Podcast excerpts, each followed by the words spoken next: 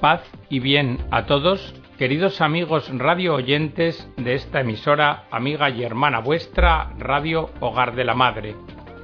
Bienvenidos a una nueva edición del programa El Galeón. En el programa de hoy vamos a fijarnos en la Santísima Virgen María, Madre de Dios y Madre nuestra. Vamos a reflexionar cómo María estaba junto a la cruz junto a Jesucristo. Porque en el Evangelio leemos, junto a la cruz de Jesús estaban su madre, la hermana de su madre, María la de Cleofás y María la Magdalena. Jesús, al ver a su madre y cerca al discípulo que tanto quería, dijo a su madre, Mujer, ahí tienes a tu hijo. Luego dijo al discípulo, Ahí tienes a tu madre. Y desde aquella hora el discípulo la recibió en su casa. Estas palabras las hemos escuchado muchas veces al oír el relato de la pasión. Fijaos, nos las refiere Juan, el mismo que las escuchó, el mismo que estaba junto a María al pie de la cruz. Claro que si María estaba junto a la cruz de Jesús en el Calvario, eso quiere decir que estaba en Jerusalén aquellos días. Y si estaba en Jerusalén, eso quiere decir que lo presenció todo. Es decir, que asistió a la pasión de su Hijo, a los gritos de los judíos pidiendo libertad para Barrabás, que vio al ex homo, y vio también cómo su hijo era sacado afuera, azotado, coronado de espinas, cubierto de salivazos, que presenció cómo su cuerpo desnudo se estremecía en la cruz, en los estertores de la muerte, que vio cómo los soldados se repartían sus vestiduras y echaban a suertes aquella túnica que tal vez ella misma había tejido con tanto amor. Sí, también María bebió el cáliz amargo, lo apuró hasta las heces. Bien pueden aplicársele a María las palabras que pronunciaba la hija de Sión en su angustia. Vosotros, los que pasáis por el camino, mirad, fijaos. Hay dolor como mi dolor, pero María no estaba sola junto a la cruz. Con ella estaban otras mujeres, además de Juan. Una hermana suya, más María la de Cleofás y María Magdalena. Podría parecernos que María, la madre de Jesús, era como una más entre las mujeres que estaban allí presentes. Pero no es así. Mirad, He asistido a veces al funeral de algún joven. Y recuerdo ahora en especial el de un chico. Detrás del ataúd iban varias mujeres, todas vestidas de negro, todas llorando. Todas parecían sufrir de la misma manera.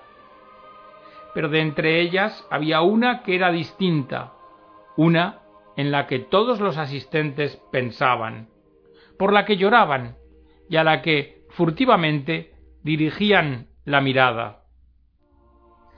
La madre. Esta tenía los ojos fijos en el ataúd, como petrificados, y se veía que sus labios repetían sin descanso el nombre de su hijo. Al Sanctus todos se pusieron a decir con el sacerdote Santo, santo, santo es el Señor Dios del universo. Y también ella mecánicamente susurró Santo, Santo, Santo. En aquel momento yo me acordé de María al pie de la cruz. Pensé en María. Pero a María se le pidió algo más difícil todavía, que perdonase a aquellos que mataban a su hijo. Porque María, cuando oyó a su hijo decir en la cruz, Padre, perdónalos porque no saben lo que hacen, ella comprendió enseguida lo que el Padre también esperaba de sí misma, que dijese, que pronunciase también en su corazón estas mismas palabras. Padre, perdónalos. Y María, María las dijo, y María perdonó.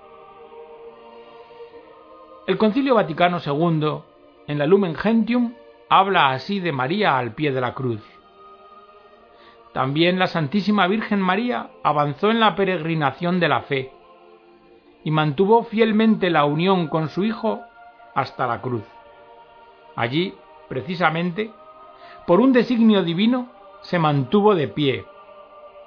Sufrió profundamente con su Hijo unigénito y se asoció con corazón maternal a su sacrificio, consintiendo con amor la inmolación de la víctima que ella misma había engendrado.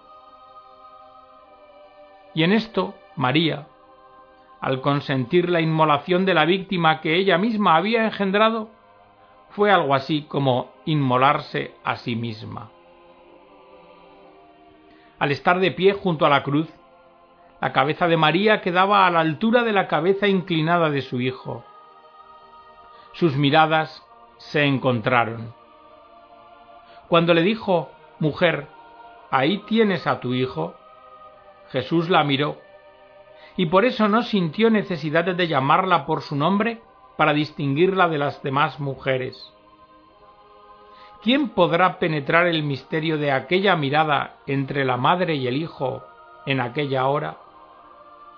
Una alegría tremendamente dolorida pasaba de uno a otra como agua entre vasos comunicantes y esta alegría provenía del hecho de que ya no ofrecían la menor resistencia al dolor, de que estaban inermes ante el sufrimiento, de que se dejaban inundar libremente por él.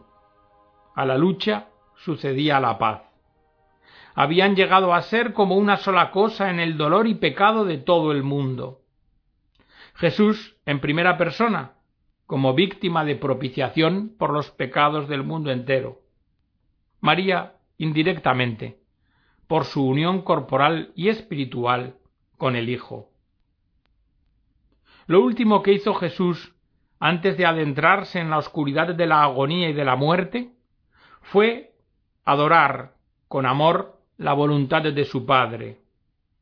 Y María también lo siguió en esto, porque ella igualmente adoró la voluntad del Padre antes de que descendiese sobre su corazón una terrible soledad, antes de que se hiciese la oscuridad en su interior, como se hizo en toda aquella región y cuenta Mateo.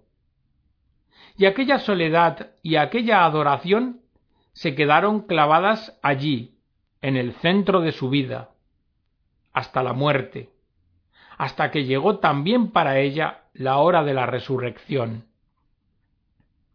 Un salmo que la liturgia aplica a María dice Todos han nacido allí. Esto se dirá de Sión, uno por uno, todos han nacido en ella. El Señor escribirá en el registro de los pueblos, Este ha nacido allí. ¿Y por qué? Pues porque es verdad que todos hemos nacido allí. Y esto se dirá de María, de la nueva Sión. Uno por uno, todos hemos nacido en ella. Y en el libro de Dios está escrito de mí, y de ti que escuchas, de todos y cada uno, incluso de los que todavía no lo saben. Está escrito, Este ha nacido allí. Quizás alguno podría decir, pero es que no hemos sido regenerados por la palabra de Dios viva y duradera.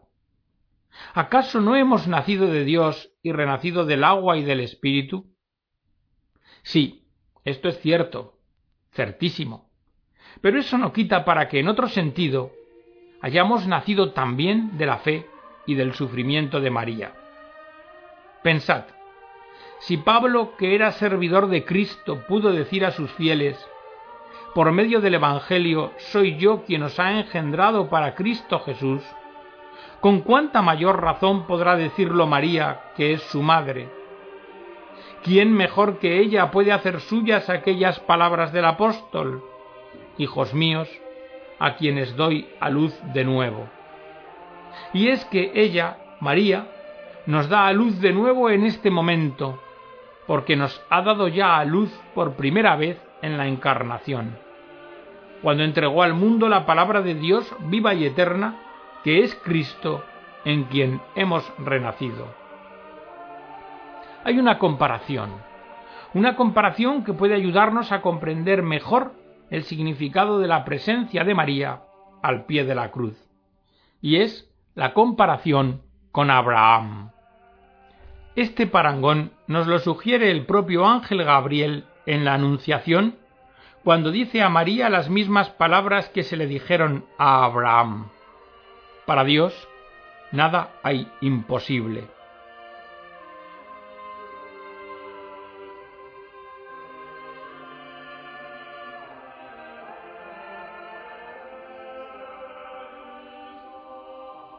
Pero sobre todo surge de los hechos.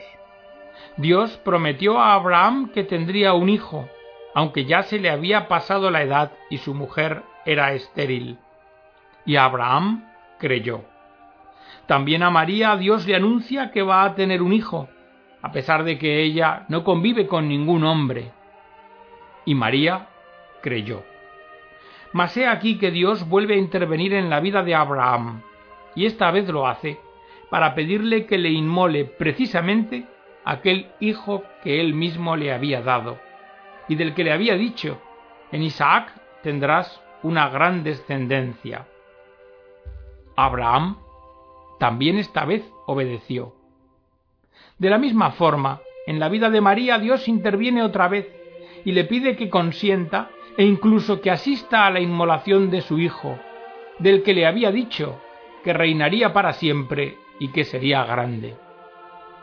Y María obedeció. Abraham subió con Isaac al monte Moria, y María subió tras de Jesús al monte Calvario. Pero a María, a María se le pidió mucho más que a Abraham. En el caso de Abraham, Dios se detuvo en el último instante, y Abraham recuperó vivo a su hijo. No fue así en el caso de María. Ella tuvo que traspasar esa última línea y sin retorno que es la muerte. Recuperó a su hijo, sí, pero solo después que lo bajaron de la cruz. Como también María caminaba en la fe y no en la visión, esperaba que de un momento a otro cambiaría el curso de los acontecimientos, que se reconocería la inocencia de su hijo, y así esperó ante Pilato, pero nada. Dios seguía adelante. Esperó hasta la cruz, antes de que le clavaran el primer clavo a Jesús. No podía hacer eso. ¿Acaso no le habían asegurado que aquel hijo subiría al trono de David y que reinaría para siempre sobre la casa de Jacob? ¿Era pues la cruz aquel trono de David? María esperó, y María sí que esperó contra toda esperanza esperó en Dios, aun cuando veía desvanecerse la última razón humana para esperar. María, Abraham. Saquemos ahora la consecuencia obligada de esa comparación. Si Abraham mereció por lo que hizo ser llamado Padre de todos nosotros y nuestro Padre en la fe, entonces, ¿es que nosotros vamos a vacilar en llamar a María Madre de todos nosotros, Madre nuestra en la fe, o Madre de la Iglesia? A Abraham Dios le dijo, por haber obrado así, por no haberte reservado a tu hijo, tu hijo único, te bendeciré, multiplicaré a tus descendientes como las estrellas del cielo, te hago padre de una multitud de pueblos. Pues bien, eso mismo, pero con mucha mayor fuerza, le dice ahora a María, por haber obrado así, por no haberte reservado tu Hijo único, te bendeciré, te hago madre de una multitud de pueblos. Si todos los creyentes de todas las confesiones tienen la convicción de que Abraham no sólo es ejemplo y patrono, sino también causa de bendición? Y además, si creen que en el plan salvífico de Dios a Abraham le fue reservado el papel de mediador de bendición para todas las generaciones. Entonces, ¿qué problema puede haber de acoger y compartir con alegría la convicción de que María ha sido constituida, y con mayor razón, por Dios, causa y mediadora de bendición para todas las generaciones? Y aún más, no solamente causa de bendición, sino también verdadera causa de salvación. Así es como la llama precisamente San Ireneo. ¿Por qué no hemos de poder compartir la convicción de que no sólo iban dirigidas a Juan, sino a todos los discípulos las palabras de Cristo moribundo Hijo, ahí tienes a tu madre? Por eso, en la Lumen Gentium del Concilio Vaticano II se dice María, al pie de la cruz, se convirtió para nosotros en madre en el orden de la gracia. Es por esto que legítimamente los cristianos podemos hacer como los judíos en los momentos de prueba. Ellos se dirigían a Dios diciéndole Acuérdate de nuestro padre Abraham. Y nosotros también podemos ahora dirigirnos a él diciéndole Acuérdate de nuestra madre María y lo mismo que ellos le decían a Dios, por Abraham, tu amigo, no nos niegues tu misericordia. Nosotros podemos decirle, por María, tu amiga, no nos niegues tu misericordia, Señor. Mirad, a todos, antes o después en la vida, nos llega o nos llegará una hora en la que necesitaremos una fe y una esperanza como las de María.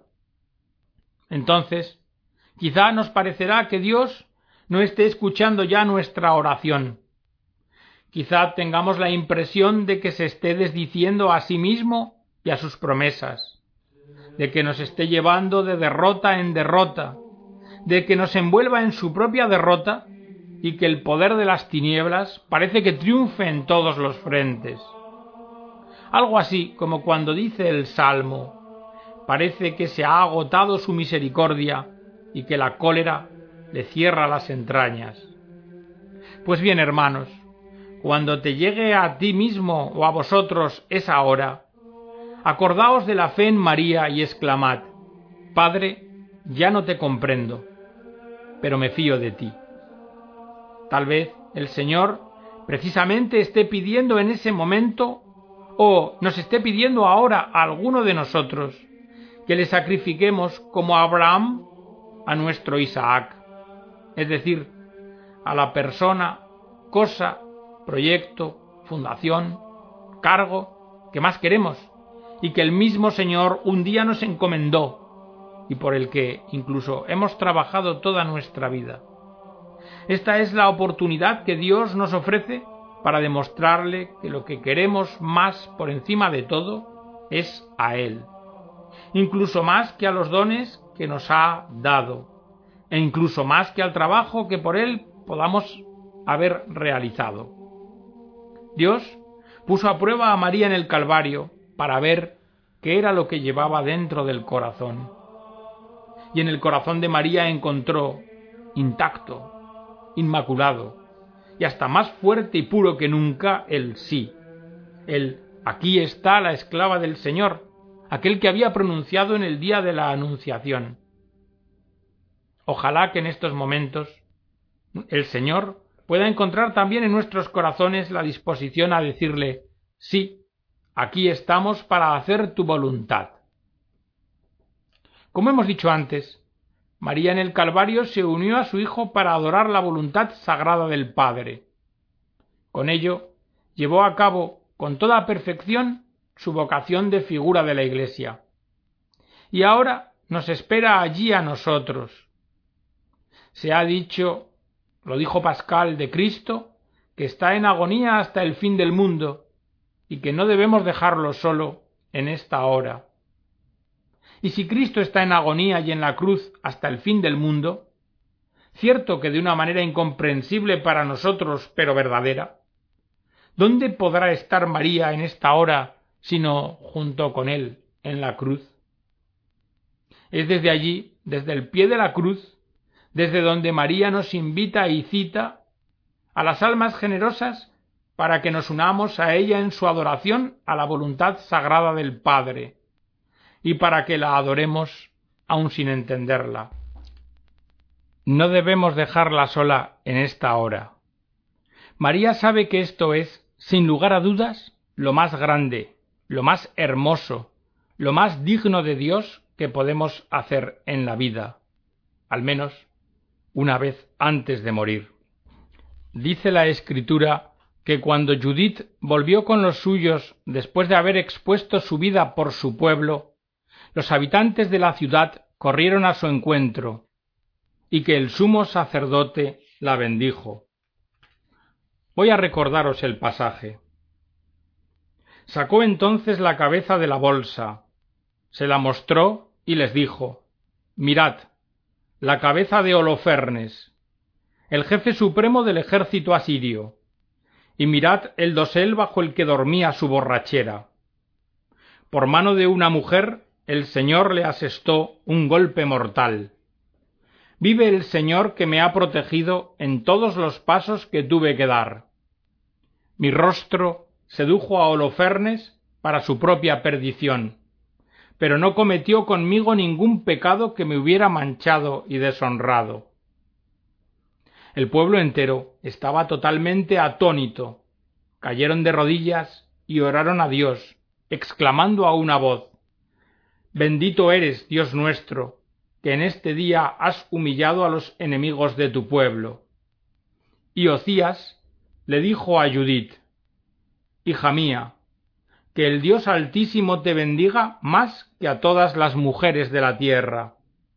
Bendito sea Dios el Señor, que creó los cielos y la tierra, y que te guió para que cortases la cabeza al jefe de nuestros enemigos. Jamás caerá en el olvido la confianza que has mostrado, y que será siempre para todos un recuerdo del poder de Dios. Que Dios te exalte eternamente y te colme de todo bien, pues no dudaste en arriesgar tu vida al ver cómo nuestro pueblo era humillado. Al contrario, nos libraste de la ruina actuando rectamente en presencia de nuestro Dios. Y todo el pueblo respondió entonces a las palabras del sumo sacerdote. Así sea, así sea. Pues bien, estas mismas palabras dirigimos nosotros en este día a la Virgen y con ella terminamos la edición del programa de hoy, diciéndole con amor, bendita eres entre todas las mujeres tu valor y tu sacrificio perdurará siempre en el corazón de los hombres y en el recuerdo de la Iglesia.